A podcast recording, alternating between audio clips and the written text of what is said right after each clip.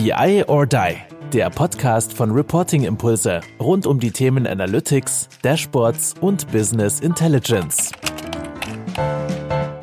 Hallo und herzlich willkommen zu einer neuen Folge von unserem Podcast BI or Die. Heute wieder mit mir, Kai-Uwe Stahl, und nach einer gefühlten Ewigkeit darf ich endlich mal wieder meinen lieben äh, Mitgründer Andreas Wiener anmoderieren. Moin Andreas. Ja, moin, hallo. Also normalerweise hatten wir jetzt in letzter Zeit ja auch echt viele Gäste hier im Podcast. Jetzt wir beide mal wieder, ne? Wie sehr hat dir das gefehlt, so anmoderiert zu werden, Andreas? Ja, extrem. Ich habe festgestellt, dass wir uns das letzte Mal persönlich am 12. März gesehen haben. Also es ist schon eine ganz schön lange Zeit. Insofern schön, dass wir hier wenigstens den Podcast haben. Ja, aber ich meine, man muss ja fairerweise sagen, ähm, zu normalen Zeiten in Anführungsstrichen wäre das natürlich fast undenkbar oder eine Katastrophe gewesen. Aber wir haben uns da ja auch äh, Richtung Homeoffice und äh, dass man sich ja auch digital irgendwie sieht äh, und erlebt und keine Ahnung, da ja doch das eine oder andere einfallen lassen. Dass es mir jetzt, wo du es zwar sagst, es ist mega lange, so boah krass, äh, 13. oder, oder 12. März März, aber irgendwie waren wir trotzdem stärker in Kontakt, wie wir äh, oftmals vor Corona-Zeit auch irgendwie in Kontakt waren. Ja gut, es ist ja auch so, dass wir dadurch, dass wir nicht im ICE telefonieren, mussten, ja eine stabile, sichere Verbindung haben und das Kamerabild macht natürlich auch einiges. Ne? Das stimmt, ähm, das, das hilft extrem und wie du sagtest, eine, eine vernünftige Verbindung zu haben und einen äh, guten Ton plus cooles Bild zu haben, irgendwie hilft das schon. Da sieht man auch, ah, okay, wie, zwischendurch hatte sie ja mal kein Bart mehr oder so. Das hat man ja manchmal gar nicht mitbekommen, wenn, äh, wenn wir jetzt nicht das Kamerabild gehabt hätten. Ja, das stimmt auch wieder. Inzwischen hast du ähm, aber wieder Bart, oder? Ja, das, das, hat ja nur drei Tage gedauert. Also das hat ja wirklich nicht lange gedauert. ich, war, ich war ja ein bisschen enttäuscht, Andreas. Ich habe jetzt gedacht, äh, das bleibt länger weg. Sag mal, hast du das bei LinkedIn ähm, mitgekommen bekommen, den Aufruf von Stefan Sechsel? Zu was? Der hatte einen Artikel darüber geschrieben, ähm, wo es um Corona Daten ging. Ähm, und dort hat er mal anmoniert, wie schlecht einige Grafiken in der Presse sind. Und ja. dann hat sich unsere gute Freundin Evelyn Münster hat sich hingesetzt und hat dort einen, ich glaube, Chartdoktor nennt sie das, hat sie ein kleines Video gedreht, was man alles verbessern könnte, wie Storytelling funktioniert, wie das Visuelle funktionieren kann. Also sehr, sehr zu empfehlen. Ähm, und der Stefan Sechsel hat auch eine Kiste Rotwein dafür aus, Kiste jetzt sogar schon, okay, krass. Ja, vielleicht mache ich da jetzt einfach eine Kiste. Äh, ich glaube, ich hatte, ich hatte irgendwie nur eine Flasche Rotwein gelesen, aber vielleicht äh, Stefan ist da ja, ja auf jeden bei Fall, den guten Ergebnissen, vor allem wenn er da weiterhin, ich habe die von ähm, von Evelyn auch gesehen und das Coole an Evelyn ist, sie hat mit mir Geburtstag. Das äh, will ich jetzt einfach nochmal gesagt haben. Ach hervorragend. Ja. Dann machen wir gleich zwei Geschenke kaufen. Richtig, ja. Ja, und die hat er dann das ähm, vorgestellt und also sage ich mal für deutsche Verhältnisse in LinkedIn sehr viel Kommunikation, sehr viel Sachen, sehr viel Replies drunter geschrieben, dass die Leute freuen sich auch und sowieso. Ich denke, auch da haben wir jetzt positiven Einfluss und wir haben zwei Zusagen. Einmal wird Evelyn mit uns demnächst einen Podcast machen, da wird es um das Thema Visual Analytics gehen und eher so der Vergleich, was kriege ich halt out of the box, was wir eher machen und was kriege ich so hochgradig individuell, vielleicht wenn man das vergleicht mit Ikea und Maßschneider. Und dann hat Stefan Sechsel auch zugesagt, dass der als alter Recke in der BI-Szene da mal erzählt, was ihn so bewegt, was er so macht, was er so tut. Er hat ja neue Aufgaben, war ja damals Vorstand von der PM1 und erzählt jetzt mal so aus dem Nähkästchen, wie er die Welt so sieht. Da freue ich mich, dass sich das auch daraus ergeben hat, dass die beiden gerne hier in unserem Podcast mitmachen wollen. Finde ich total ja, klasse. Mega cool. Vor allem äh, von Stefan wissen wir ja auch, das ist ja ein sehr, sehr versierter Podcast-Hörer. Der hat uns ja auch, äh, ich kann mich erinnern, letzte Barkfeier, wo wir auch mit ihm zusammenstanden, wo er sagte, er stellt sich das irgendwie für seine Autofahrten dann immer so zusammen und äh, hatte da ja irgendwie alle Podcasts, die wir uns ja auch, äh, bevor wir mit äh, BI or Die angefangen haben, einfach mal so als äh, ja, Ideen geholt haben aus unserem Bereich. Kannte er ja auch, so, ja, das ist gut, das ist gut gut gemacht und ähm, von dem her, der dann bei uns ähm, als, äh, als Sprecher zu haben, ist natürlich eine, eine große Sache. Finde ich echt cool. Ja, vor allen Dingen, er ist ja auch immer First Mover durch seine Profession, er ist ja auch sehr stark im Marketing ähm, unterwegs und hat sich, glaube ich, auch wenn er erzählte, sehr viel Marketing-Podcasts angehört und die waren ja thematisch immer näher schon an diesem Medium. Und er sagt, so viel kostenloses, komprimiertes, gutes Wissen kriegt man halt fast nirgendswo, was man ja noch nebenbei machen kann. Das heißt, ich kann mich ja informieren. Ich habe neulich gehört, einige Leute hören uns beim Kochen zufällig dann so oder beim Aufräumen. Das heißt, ja, das habe ich tatsächlich auch schon häufig gehört. So ähm, Kochen. Es ist ja immer eine sehr intime Situation. Ich äh, höre es mir häufiger auch beim Laufen natürlich an. Ähm, also ich denke, Sport ist da auch eine, eine gute Sache. Und irgendjemand hat mir auch mal erzählt, er hört sich so zu, zum Einschlafen an. Also jetzt, ich weiß nicht, ob unseren Podcast, aber äh, insgesamt Podcast zum Einschlafen. Ach, auch schön. So, so, so, wo man dann halt eine gute Nachtgeschichte erzählt kriegt oder so. Ja, genau. Oder, also, wie gesagt, keine Ahnung. Also ich kann mich auch erinnern, dass ich ähm, zumindest noch in meiner Schulzeit, wenn ich äh, nach Hause kam, ähm, dann auch gerne noch mal irgendwie so Mittagsschlaf gehalten habe und dann ganz oft auch den, den Fernseher angeschaltet habe und mich einfach nur, keine Ahnung, zwei Minuten davor gelegt habe, sofort eingeschlafen bin. Und ähm, vielleicht, äh, also funktioniert heute auch noch, wenn ich abends Fernseh schaue, ähm, schlafe ich eigentlich auch immer ein, egal wie gut der Film ist. Von dem her ist das vielleicht auch so eine Sache, ja, ich muss irgendwas zuhören und dann knacke ich da irgendwie weg. Also, dass das für andere Leute dann der Podcast ist. Warum nicht? Ja, super. Dann sind wir jetzt die moderne Benjamin Blümchen-Kassette. Klasse. So, Kai, wollen ja, wir richtig, loslegen? Richtig. So sehr ich es auch schätze, jetzt mit dir hier zu reden. Aber ich glaube, du hast wahrscheinlich, ganz überraschend, mal fünf Fragen, ne? Äh, überraschenderweise habe ich äh, fünf Fragen für dich, Andreas. Ähm, hammer schwer. Ich habe äh, in der letzten Zeit auch viel mit unseren Kunden gesprochen und da hat der eine oder andere mir auch wieder eine, eine Frage zugesteckt. Ich beginne aber mit einer, ja, Stück weit eine Einstiegsfrage für dich, die auch gleichzeitig eine Vorschau ist für unser ähm, neuen Web-Talk, den wir nächste Woche zusammen mit Information Builders haben. Und da ist nämlich die Frage, Andreas, was sind deine Top drei Gründe, warum BI-Projekte scheitern? Oh, die Top drei. Also normalerweise habe ich da ja eine Liste ähm, von Top 10, ne? Ja, Top 27, also, Andreas, das ist, ist, mir klar, aber ich habe gedacht, du, du sollst ja nicht alles verraten, alles raushauen, was du ähm, dann nächste Woche auch ähm, erzählen wirst, sondern einfach nur so einen kleinen Einblick und Teaser geben. Wir hauen dann ja auch wieder hier in die Show Notes ähm, nochmal die Anmeldung rein. Also jeder, der da Lust hat, ähm, in unseren, äh, in unseren Web-Talk da mit, mit dazu bei zu sein, ähm, der kann das ja tun. Und jetzt nur so einen kleinen deine, deine Gedanken zu den Top 3. Also es geht, es geht um BI-Projekte. Es geht dir jetzt nicht um Dashboard-Projekte, richtig? Ja, richtig. Okay, also die, die Hörer unseres Podcasts, die es öfter hören, wissen ja, wie wir das unterscheiden. Gut, aber BI-Projekte, klar, also es ist ja immer das leidige Thema, es ist die, ähm, die mangelnde Datenqualität und daraus sich ergebend, dass die Leute einfach immer nicht starten, weil sie warten, ach, ich muss erst warten, bis meine Datenqualität ist. Und da habe ich ja oft schon gepredigt, äh, ganz ehrlich, Leute, eure Datenqualität wird nie gut und nie ausreichend sein. Ihr müsst halt in irgendeiner Form mal starten, weil sonst wird es niemals einen Business Impact in irgendeiner Form geben. Und am Ende ist es halt die Verfügbarkeit der Daten und so. Und wenn ich dann immer auf Genau, ich glaube, diese Datenqualität ist halt einfach ein, ein Prozess, den, den man als Prozess sehen muss. Und der wird sich immer verbessern, aber wenn man nie startet, dann wird sich's nie verbessern und man wird nie irgendwas kommunizieren und Daten irgendwie sehen können. Ja, und also es ist ja auch immer so, wenn man liest irgendwelche Studien, ne, steht halt immer so die größten Herausforderungen, ist es immer die, die Datenqualität Qualität. Also das ist auch ein Grund, warum es scheitert. Dann würde ich sagen, der zweite Punkt ist definitiv bei diesen BI-Projekten, wo ja auch oft durch die Presse, nehmen wir mal die ganz großen, wo große SAP-Projekte gescheitert sind, ganz prominent und so weiter und so und, und so fort.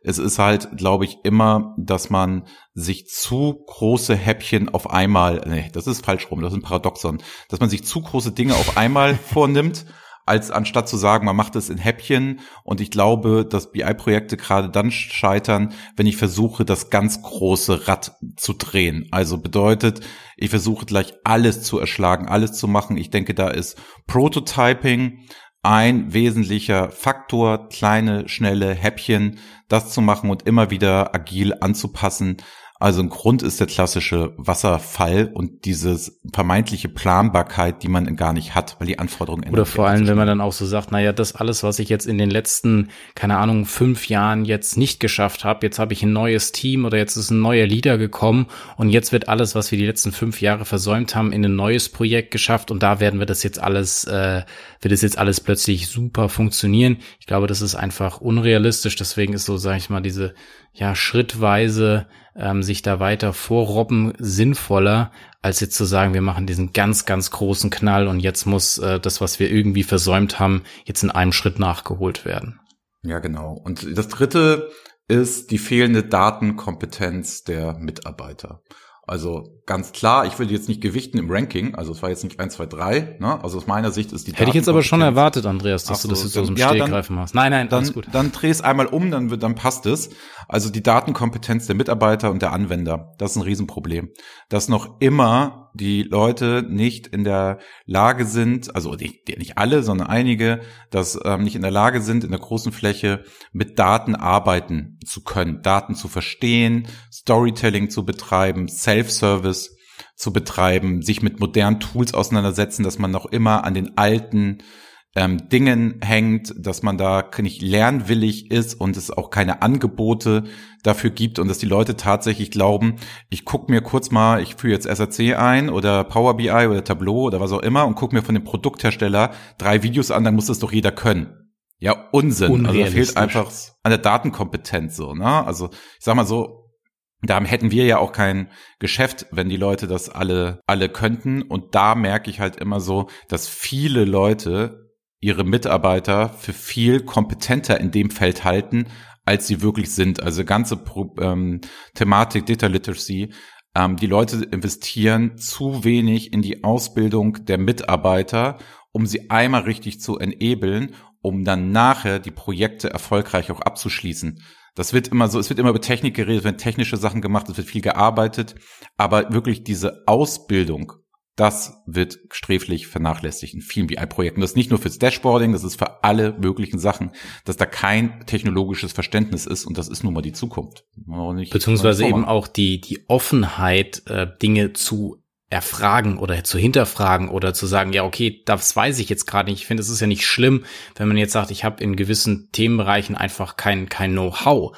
Aber dann muss ich halt trotzdem, sage ich mal, ja, den Mumm haben, dann zu fragen, mir das von irgendjemand vielleicht erklären zu lassen oder mich halt da einzuarbeiten und das halt äh, dran zu schaffen, weil es halt einfach notwendig. Und das ist halt oftmals so, naja, vielleicht kann ich mich dann irgendwie so durchschlängeln, ist so oftmals der, der gefühlte Ansatz. Und ich denke, das ist halt einfach, äh, dann auf die lange Sicht wird es zum Scheitern Vorurteil sein. Ja, und auch ich kann es äh, ganz ehrlich nicht mehr hören mit dem Mumm und bla und man zugeben und hier und da. Wir müssen alle mal zugeben, wir haben alle keine Ahnung. So, das ist ein ständiges Lernen. Das hört sich zwar abgetroschen an, aber es ist lebenslanges so. Lernen, Andreas. Das hat doch ja, irgendwie aber, Werner von Siemens schon irgendwie geprägt oder so. Aber es ist doch genau, ist doch genau der Punkt. Also und da geht es nicht darum, Sachen zu verbessern, sondern einfach sich neu in neue Dinge reinzufuchsen. Also, na, die Leute reden über AI und gibt's auch super Spezialisten, aber die Leute haben nicht mal Grundverständnis für irgendwelche mathematischen Dinge. So und dann heißt es, dann muss ich die halt einfach mal lernen. Weißt du, das ist halt so das, wo ich, wo heute die Angebote sind so so vielfältig, ich krieg so viele Informationen, ich krieg, kann digital mir so viel ziehen. Die, die Welt ist noch nie in ganze Zeit so leicht an Wissen zu kommen. So, es ist so einfach. Und da denke ich mir immer so, es kann doch nicht wahr sein, über was reden wir? Da müssen wir mal an die Mindset der Leute ran. Ein gutes Beispiel, machen wir es doch an uns fest, damit das jetzt nicht so. Genau, wir so sind, wir, wir müssen das ja auch permanent tun oder machen es aktuell ja auch, ja. Ja, eben. Also wir hatten eine riesen Herausforderung, Corona, zack, wir können unsere Workshops bei Kunden vor Ort nicht mehr halten. So. Alles klar, müssen wir jetzt digital machen. Und wir haben gesagt, vom Anspruch her, ganz ehrlich, digital heißt nicht, wir machen hier eine Webex auf oder eine Teams-Meeting und machen das bisschen und machen das so, bla bla bla, sondern wir machen hier jetzt richtig Alarm und da mussten wir uns auf einmal, ne, jetzt, wir beschäftigen uns hier momentan, wie geht, geht Schneiden? Wie gehen solche Dinge mit Überblendung? Wie macht man das optisch, damit man merkt, dass man reinzoomt, rauszoomt, etc.? Wie sitzt man von der Kamera? Wie macht man das? Wie steht man da? Ich hatte auch vorher keine Ahnung, wie man einen Podcast aufnimmt. Da haben wir uns dann auch mit der Podcast-Thematik befasst. So. Und das sind ja so einfach so Dinge, wo ich einfach mal das in der Schönste Lage fand ich, als sich Andreas mit Rechenleistung beschäftigt hat. Äh, welche ja, Rechner ja brauchen Thema. wir? Das ist jetzt äh, ein ganz das, geiles Thema. Das ist ja mein neues Thema, dass ich jemals ne, mich mich mit irgendwel mit mit RAMs und mit solchen Sachen beschäftige, was dann wichtig ist, um Videos so zu übertragen und Streamingdienste und Upload und was weiß ich nicht alles, dass das jemals vorkommt. Wer hätte es gedacht? Aber wenn man da einmal den Sprung gegangen ist, ist es auch hochgradig interessant. Aber was haben wir gemacht? Wir haben uns alte Hilfe geholt bei Leuten, die Experten sind auf dem Gebiet. Na, wir kannten jetzt aus dem Bekanntenkreis paar Leute, die privat auf Twitch sind und dort streamen und dort das hochprofessionell machen.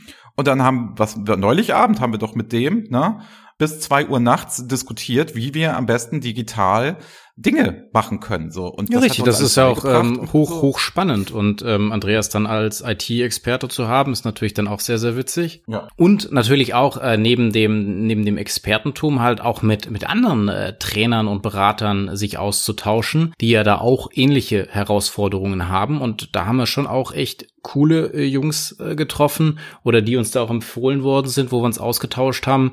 Ähm, das macht dann auch einfach Spaß, ne? Also und jetzt wie gesagt, äh, die die Sachen wachsen da immer mehr zusammen und von dem her ähm, ja, es ist, man muss gehen, der, der Weg tut weh. Man will natürlich dann auch immer lieber auf das Alte zurückblicken. Also, äh, wenn wir da immer so vom, vom Change äh, berichtet haben in den ein oder anderen Projekten, auch wenn das wieder ein abgedroschener Begriff natürlich ist, das tut selber natürlich genauso uns Ach, auch wir sagen weh. Jetzt, wir sagen jetzt noch drei Jahre Transformation, dann ist es genauso ausgelutscht. Das stimmt natürlich. Aber Andreas, ähm, du hast eine sehr ausschweifende Antwort äh, zu ja, unserer ersten Frage zurück. gehabt. Ich fasse nochmal zusammen. Also, es ist genau dasselbe. Man muss sich halt ständig verändern man muss das machen und man musste eigentlich mal, bevor man die, die Kompetenz dieser Datenliteracy, also sagen wir, die Leute sollen in der Lage sein, sich mit Daten, Datenkompetenz aufzubauen, mit Tools zu beschäftigen und die zu verstehen und den Wert darin zu erkennen, ne?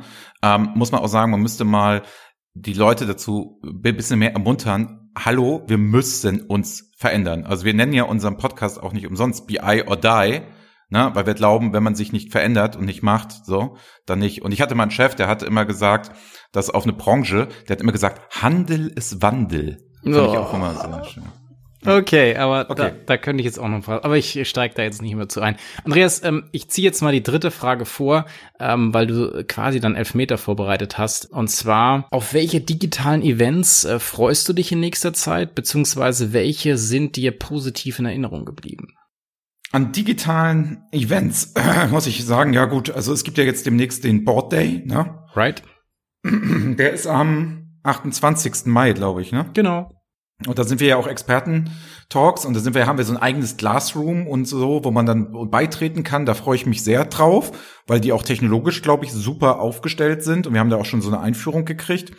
Ähm, das wird wahrscheinlich eine, eine Riesengeschichte werden und bin ich mal gespannt, wie die Leute das annehmen und wie sich das so anfühlt und wie das so ist. Wir haben das ja selber noch gar nicht gemacht. Wir waren ja noch auch gar kein Speaker im klassischen Sinne in einem digitalen Event, ne? Also du Das ist richtig. Oder? Ich bin da auch ähm, sehr, sehr offen für und, und freue mich da äh, wirklich drauf.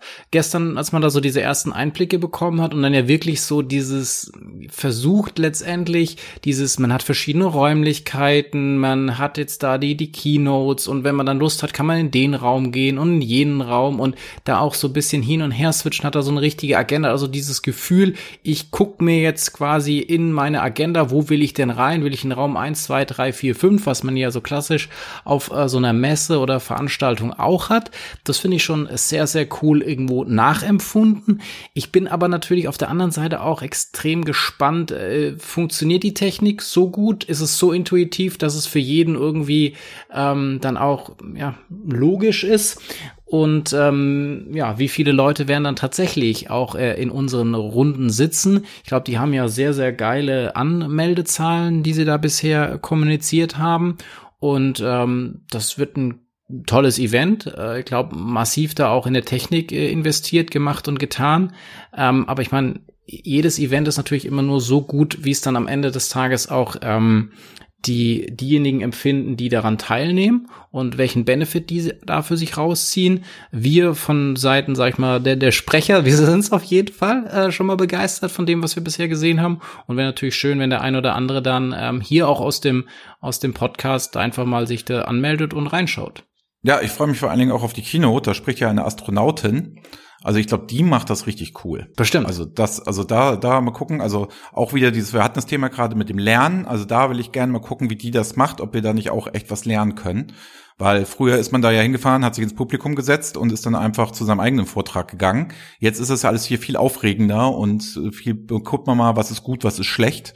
Und da bin ich echt, also ich freue mich darauf. Also auch vor allem mal so, so einen ganzen Tag als Event jetzt zu planen. Weißt du, das ist auch witzig. Ja, und ich muss auch sagen, noch eine, eine andere Sache, die mir persönlich positiv in Erinnerung, das war das erste Mal, ähm, wo wir jetzt dann einen Workshop zur Erstellung von einer Guideline gemeinsam mit einem Kunden auf die Straße bekommen haben und dann wirklich am Ende gesagt, boah, ey Jungs, ihr habt euch da richtig was einfallen lassen, das war mega gut und wir haben jetzt eigentlich gar keinen Unterschied gespürt, ob ihr jetzt wirklich bei uns vor Ort gewesen wärt oder ob wir diese äh, Guideline jetzt gemeinsam hier digital erarbeitet haben. Das war für mich so, wow, cool. Ähm, also das ich glaube aber nicht, Richtung. dass sie, dass sie zu dir und Anna Jungs gesagt haben, nur mal bei so Das ähm, stimmt, ja. Das haben sie nicht gesagt, aber weil wir jetzt so äh, jungsmäßig äh, zusammenstehen, Andreas, ähm, ja. Genau, sie haben das auf jeden Fall sehr, sehr gewertschätzt, äh, wie, wie Anna und, und ich uns da Sachen überlegt haben, gemacht haben.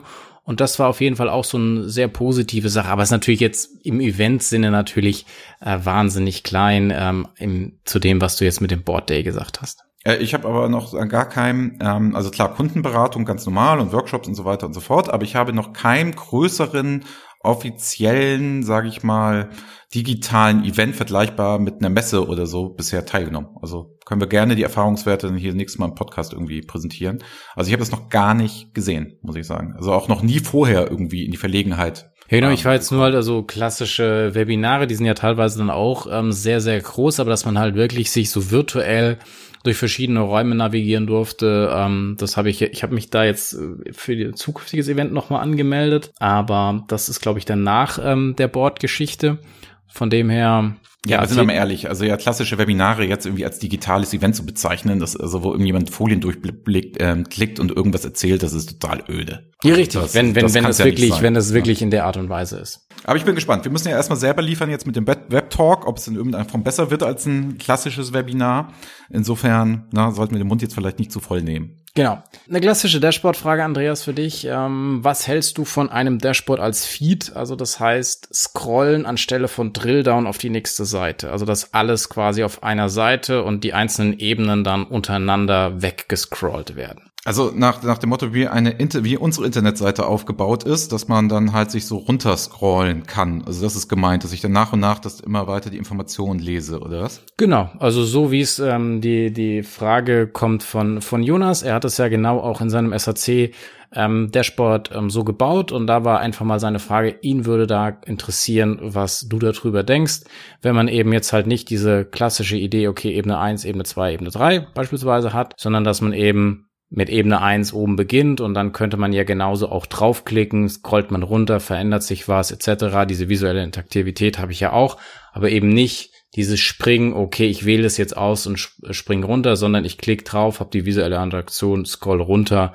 und sehe dann beispielsweise da die Einfilterung. Ja gut, also ich sag's mal, ich sag's mal so. Also wenn ich jetzt überlege, was sind moderne Usability-Ansätze, ne? Also erstmal Interaktivität ist ja der Feind, ne? Also es bedeutet so viel Information wie geht auf eine Seite, predigen wir ja schon immer, ne? So, das bedeutet, in dem Moment, wenn ich scrollen muss, muss ich natürlich erstmal etwas tun. Wenn ich jetzt im Gegensatz, ich könnte auch sagen, ich klicke und der springt dahin. Das wäre dann der, sage ich mal, der Absprung irgendwo rein. Ne? Sind ja beides Interaktionen, die ja, die ich ja in irgendeiner Form tun muss. So, bei dem Scrollen, es geht's mir persönlich so und ich denke vielen Menschen, ähm, muss man natürlich erstmal treffen. Das bedeutet, ich scrolle an der Seite und muss dann den Bildschirm ja quasi ausrichten, wie weit scroll ich runter, damit das passt.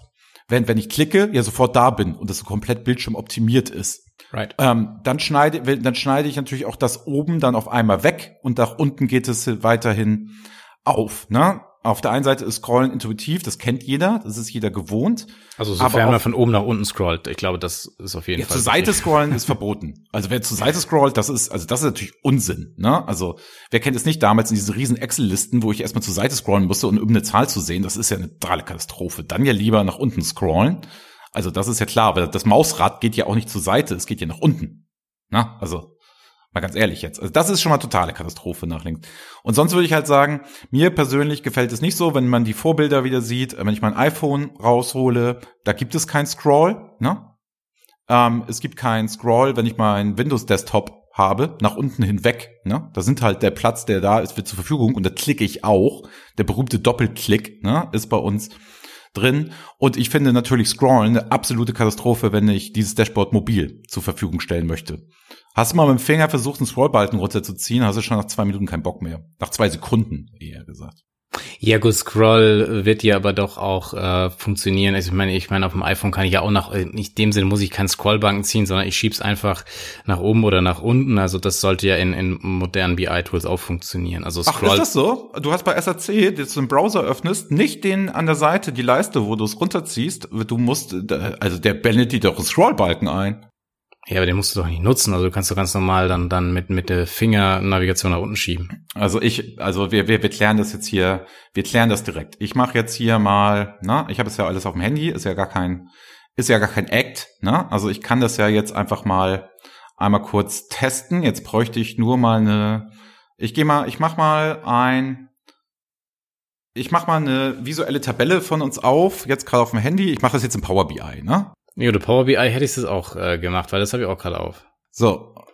Da, da kann man, also da kann man in der Tabelle selber scrollen. Das bedeutet, ich, ich, ich scrolle mit dem Finger die Tabelle ja, ne? Ja. Das funktioniert sehr gut, aber der Rest bleibt ja gleich. Ich kann ja das, und wenn ich das Dashboard so verschieben möchte, ne, muss ich, muss ich auf den muss ich da hier auf der Seite ne, oben klicken, um es zu verschieben. Also ist es nachvollziehbar, was ich meine? Also, also wie gesagt, ich kann, Tabelle. also klar, natürlich gibt's hier rechts den, den, den, den Scrollbalken, aber ich kann, ähm, ich habe jetzt hier auch äh, teilweise jetzt nicht alles sichtbar auf diesem auf diesem Screen und dann kann ich jetzt einfach drauf tippen und nach unten gehen und dann sehe ich den Rest. Also das dann muss ich jetzt nicht irgendwie einen, einen Scrollbalken auswählen, sondern kann ich einfach mit dem Daumen hoch und runter schnippen. Ja, ja, klar, aber es ist ja ein Scroll oder nicht? Also Du, ja, du aber es, ja nur, ich hatte jetzt so diesen, dass du meintest, man muss jetzt so, so dieses, was man manchmal hatte, man muss auf diesen Scrollbalken mit der Maus und muss draufdrücken und dann hoch und runter schieben. Das ist klar. Ach so, du meintest Mensch. jetzt die Navigation vom Touch. Also, ja, ah, genau, ah, okay. genau, genau. Also nee, also bei mir ist es so, ich meine auch die Navigation vom Touch, ne? Und dann muss ich den Scroll ja auch ziehen und hochziehen. Ja. Wenn die Tabelle fest ist, also sprich die Überschriften, dann kann ich wieder schön die Tabelle hoch und runter ziehen, ne? Wenn ich aber das gesamte Dashboard, nehme das Jonas-Beispiel, nach unten ziehen muss, dann müsste ich oben auf die Tabelle gehen, das so nach oben schieben, da habe ich gar nicht viel Platz und dann muss ich den Scrollbalken benutzen, weil ich sonst innerhalb der Tabelle schiebe. Ich kann ja in der Grafik schieben und ich kann ja oben die gesamte Seite schieben. Okay, aber dann wäre das halt einfach nur, also müsste man dann tatsächlich ähm, ausprobieren oder halt da dann entsprechende Platz lassen, wo ich dann halt einmal anschnacken kann. Ne? Also du hast jetzt quasi die, die Gefahr, siehst du, man, man, man scrollt jetzt nach unten und dann einmal man nur noch äh, quasi die Tabelle runter und kommt aber nicht in die unter äh, darunter liegenden Bereiche, weil man irgendwie ähm, ja die Tabelle aktiviert hat zum Scrollen. Ja, und ich schiebe ja das oben weg. Das heißt, die Überschriften sind ja auch weg. Ja gut, das ist natürlich die, also ich. Da müsste ich ja die ja. Überschriften, also nehmen wir jetzt mal Excel. So, ja. Ne? Ich habe die Überschriften fixiert und dann geht ja halt die Tabelle immer weiter und die Überschriften bleiben. Wenn ich jetzt aber Grafiken habe, ne, dann schiebe ich ja die Überschriften und die Sachen. Zum Beispiel links oben ne, steht, wie heißt das Dashboard, welche Einheit ist das, was ist das, bla bla bla. Ne? Und ich das nicht fest fixieren kann, wie das hier im Power BI auch ist, dann schiebe ich ja die gesamte, ne, die gesamte Grafik und alles, also die gesamte Überschrift ja aus dem Bildschirm raus mit dem Scroll. Ja. Ja. Also Gut, ich glaube, es ist, es ist, da, ähm, es ist, also kommt wahrscheinlich wieder auf den, auf den Anwendungsfall. Also ich, ich, ich, ich fand es in, in, in der Konstellation, wo ich es bei, bei Jonas gesehen habe, eigentlich relativ gut. Ja, ich nicht. aus, aus, aus der Konstellation weil ähm, ich sehe, dass es eher eine, eine analytische Sache ist, ähm, wo auch jemand mit ähm, ja, stärkerer ja, Gewöhnung oder schon stärker sich auch mit dem Thema auseinandergesetzt hat, jetzt weiß, wie man, wie man so ein Ding bedient und nicht. Wenn ich natürlich da eher auf einer, es möchte sich schnell jemand äh, informieren, dann bin ich klar, wie du sagtest, äh, iPhone, klar klicken und die sich durch die einzelnen Ebenen dann äh, zu navigieren, viel, viel einfacher und ich verliere mich einfach auch nicht oder was weiß ich, tu mir dann Wolf scrollen irgendwo. Und wenn man aber sagt, okay, man ist ähm, ja, so analytisch unterwegs, finde ich das eigentlich gar nicht, gar nicht so, gar nicht so schlecht. Ja, aber wenn er analytisch unterwegs ist, dann soll er ein analytisches Dashboard bauen, wo alles auf einer Seite ist und ich mir die Sachen selber durchfiltern kann und selber links und rechts vergleichen kann und ein- und ausblenden kann und mit Maus over und so weiter und so fort Zusatzinformationen gebe, wo ich mit der Maus zufahre, aber dann brauche ich es ja nicht auf einem Bildschirm präsentieren und runterscrollen. Wenn das ist halt dann die, die Frage, ob man das dann alles wirklich auf, auf ein Screen bekommt. Für mich wäre das dann so ein bisschen eine Erweiterung dieses Screens, dass ich dann noch weiter nach unten gehen kann. Kai, ähm, aber wir haben doch Visual Analytics Dashboards. Ja, ja. Die sind schon, ja auf einer richtig, Seite, das scrollst du doch auch nicht nach unten. Naja, aber ich könnte da ja trotzdem mir noch, noch mehr ähm, Details rein, reinlegen und da würde ich vielleicht an der einen oder anderen Stelle, je nachdem wie groß der Bildschirm ist, schon auch sehen, dass man da auch mal runterscrollen könnte. Mal gut, dass ich die Konzepte schreibe, ey. also ich würde es klar, ganz klar verneinen. Würde ich nicht tun. Also ich finde es überhaupt gar keine, keine gute keine gute Möglichkeit, weil ich ja ähm, auch, ähm, woher weiß ich denn als Nutzer zum Beispiel, ne, dass ich nach unten scrollen kann, muss oder dass ich da mehr Informationen habe. Ja gut, aber das kann, also das könnte man ja immer sagen, woher weiß der Nutzer, dass er klicken muss. Aber ich meine, ich glaube, es ähm, braucht halt einfach Argument, eine gewisse, gewisse. Da wäre, mein, ähm, da wäre ja mein Argument, da wäre ja mein Argument, ne, dass, dass ich sagen würde bei einem Dashboard, ne, das ist mir doch bewusst, dass ich klicken kann, oder? Das ist doch also intuitiv. So, aber wenn ich ja gar nicht, da müsste ich ja jede Seite checken, ob ich weiter runterscrollen kann oder nicht. Gut, aber das kriegt man ja bei der Webseite auch hin. Also, oder es gibt da ja dann teilweise auch wieder diese Sachen, okay, Fall nach unten oder so wie du es vorhin ja auch gesagt hast, äh, dass man vielleicht eine Kombination macht, sagt, okay, ich klicke dann da drauf und fahre dann direkt nach unten oder so. Also vielleicht ist ja das dann auch eine, ein Ansatz, wo man drüber nachdenken ja, aber könnte. Dann ist ja Klick. Der Pfeil nach unten ist ja der Klick, ne, wo ich dann quasi auswähle und dann geht die Webseite nach unten. Das ist dann ja der Klick. Genau, aber ich, ich, genau, das ist ein Stück weit natürlich dann richtig, aber ich finde es natürlich dann auch ganz, könnte mir es auch gut vorstellen, dass man dann irgendwie noch mal schneller nach oben oder nach unten scrollt, sofern man diese, diese Technik eben verstanden hat, so sagen, okay, klick und dann bin ich wieder schneller wieder oben. Ja, I don't know. Also es ist dann müsste ich halt auf jeder Dashboard-Seite ausweisen, wo man nach unten kann und wo nicht. Weil sonst könnte ja sein, dass mir die Information, also sagen wir mal, wir haben vier Grafiken und unten sind noch mal zwei unten drunter. Ne? Ja dann muss ich ja immer kenntlich machen, dass ich, wenn ich runterscrolle, dass da nochmal zwei sind. Da, da würde mir jetzt der, die, dass der Scrollbalken auf einmal erscheint, ne, nicht ausreichen. Also er, er erscheint ja auch nur, wenn ähm, man scrollen kann. Das ist ja Gott sei Dank so. Ja, richtig. Hm. Nee, also ich bleib dabei, gefällt mir überhaupt nicht. Gut, aber das ist doch, äh, da haben wir zwei, auf jeden Fall zwei, zwei Meinungen jetzt gehört. Das äh, finde ich, finde ich gut. Nummer vier. Wenn du aktuell Leiter BI in einem Unternehmen wärst, was wäre dein inhaltlicher Fokus? Also äh, auf Corona-Frage oder genau. Jahresfrage? Nein, nicht, nicht ja, nee, ähm, Jahreszeit, Andreas. Was würdest Wie? du im Sommer? Nein, es war schon Corona gemeint. Also jetzt nicht generelle BI-Leiter-Trends, sondern Corona-Trends. Genau. genau. Ja, ich, ja, ich glaube, was sich jetzt hier wesentlich gezeigt hat, ist die Geschichte, dass man seine Hausaufgaben, wenn man sie gemacht hat, sehr gut dasteht, weil alle Leute nach Zahlen, Informationen in der Basis schreien. Also das, was wirklich BI ausmacht und nicht so sehr. Predictive hat sich ja erstmal komplett sowieso über den Haufen geworfen. da möchte ich gerne mal irgendein Unternehmen sehen, dass das irgendwie in der Szenarioplanung mit drin hatte. Was passiert dann und wie wirken sich unsere Zahlen aus und wie ist das alles in so unsicheren Zeiten? Gar nicht. Also deswegen glaube ich, ist das jetzt ja, gerade nicht der Joker so dann Lobbyismus, Andreas. Ja. Und ähm, so ähm, die ganzen AI-Projekte, die ja stark im Fokus waren, wo wir ja auch sehr viel gemacht haben, gehen halt auch weg. Also was meine Beobachtung ist, so wie ich mir nämlich mit den Kunden spreche, dass das Hardcore-Business wieder viel stärker im, im Vordergrund steht, dass das operative Geschäft gemonitort wird, dass man dann halt auf Basis dessen der Vergangenheitswerke, die immer so belächelt wurden, so nach dem Motto, ja, wir können dann nur auf gestern gucken oder vor ein paar Stunden so. Das ist ja nicht mehr State of the Art, das ist ja alles langweilig. Mich interessiert ja, was morgen ist. Jetzt hat man mal wieder den Wert gesehen für Unternehmen, die ein vernünftiges Reporting haben, wie schnell die handeln konnten, weil sie genau wussten, wo steht jetzt Lieferung XY, wie verkaufen wir, wann macht was auf und so weiter. Und wer dann das alles zusammen hatte, der hat sich ja viel leichter getan, jetzt seine Szenarioplanung anzupassen. Das heißt, momentaner Fokus, glaube ich auch, wie es in allen Unternehmen ist, BI hat extrem an Wert gewonnen, aber wer da seine Hausaufgaben nicht gemacht hat, hat, glaube ich, echt Schwierigkeiten jetzt gehabt. Genau, weil, also aus meiner Sicht halt auch, jetzt wirklich Insights zu schaffen, ähm, wäre auch mein absoluter Fokus, einfach zu zeigen, okay, das habe ich alles und die ganzen Fragestellungen, die da teilweise ja dann auch vom Management aufgekommen sind, die kann ich alle liefern.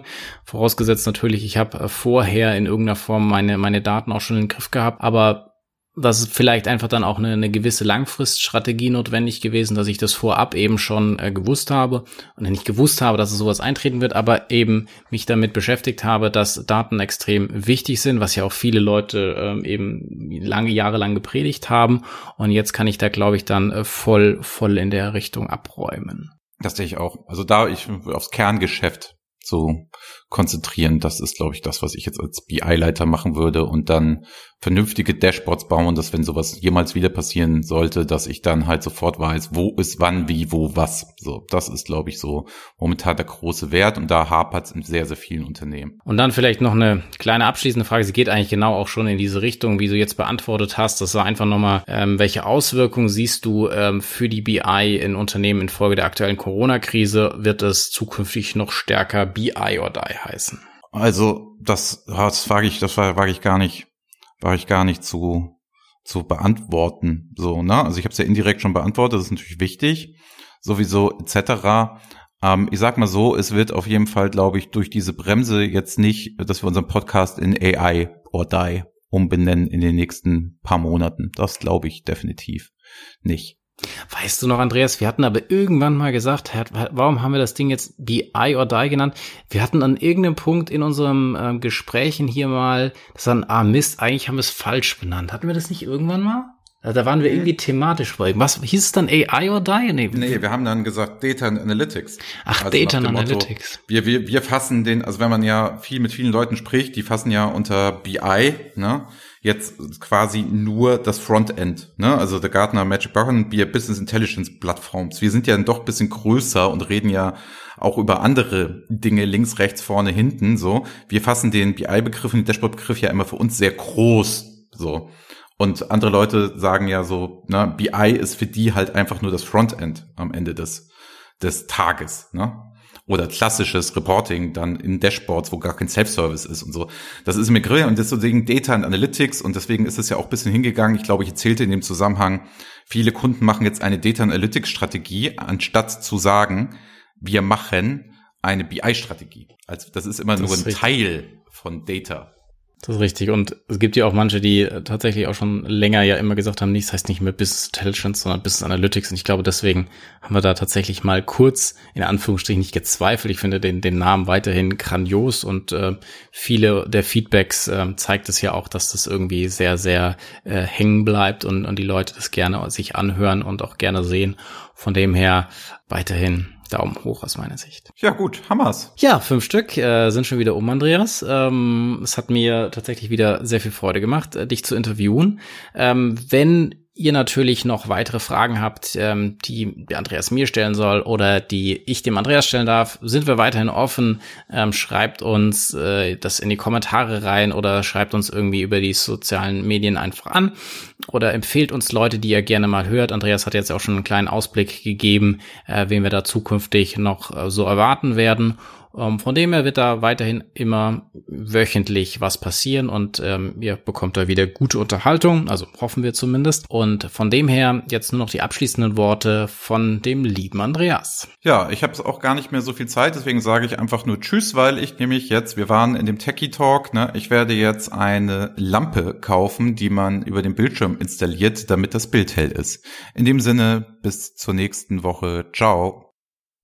Das war BI or Die, der Podcast von Reporting Impulse. Danke, dass ihr auch diesmal wieder mit dabei wart. Wenn es euch gefallen hat, dann hinterlasst uns doch eine gute Bewertung. Und abonniert den Podcast, um keine weitere Folge zu verpassen. Bis zum nächsten Mal.